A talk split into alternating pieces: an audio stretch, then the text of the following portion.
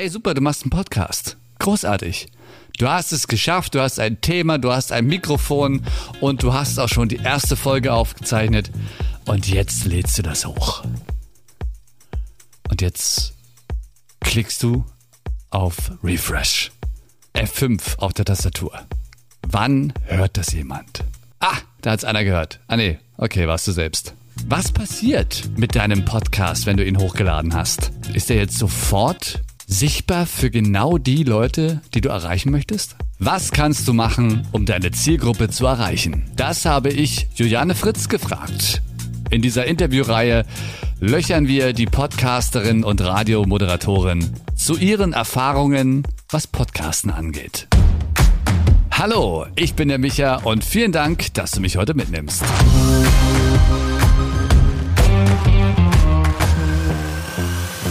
Was Promotion angeht, ist dir eine Sache bei der Arbeit mit Podcastern aufgefallen? Dass ich merke, dass manche Podcasterinnen und Podcaster denken, ich stelle da jetzt was ins Netz und dann geht's los. Und dann werde ich bekannt. Das ist so ein Ding, was ich zumindest immer versuche zu vermitteln.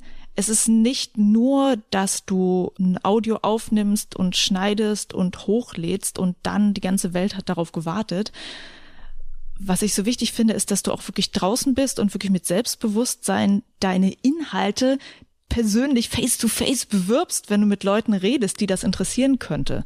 Das ist so ein Ding, wo ich immer wieder drüber stolper, dass die so denken, ja, wieso? Ich kann doch jetzt nicht einfach so hingehen und sagen zu Leuten, hör meinen Podcast. Ja, doch, aber genau so. Du machst was sehr, sehr Geiles. Du hast sehr geile Inhalte. Du gibst dir da richtig viel Mühe und dann gehst du raus, aber ich erzähle euch nichts davon. So. Das Nummer eins Promotion Tool ist, wenn dich jemand seinem Freund weiterempfiehlt. Also diese Mundpropaganda von Person zu Person. Hast du auch diese Erfahrung gemacht? Das Feedback kriege ich, weil ich bin draußen unterwegs um, bei Events, die sich um mein Thema herum ranken. Also das Thema Bouldern, da kann man ja in Boulderhallen gehen, da kann man zu Boulderwettkämpfen gehen, ich bin bei Messen unterwegs. Also alles, was sich mit diesem Thema beschäftigt, versuche ich zu besuchen, was es in Deutschland gibt. Und dann rede ich da mit Leuten, dann renne ich da mit einem Pullover rum, wo mein Logo drauf ist, dann verteile ich da Sticker.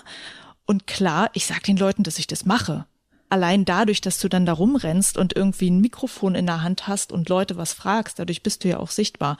Und das ist wirklich wichtig, dass du nicht nur sagst, ich bin da irgendwo im Internet, sondern du musst auch wirklich da draußen sein und mit Leuten reden und denen sagen, dass es dich gibt. Dadurch ja auch nahbar sein für die Leute nicht nur die Stimme zu sein, sondern auch zu sehen sein.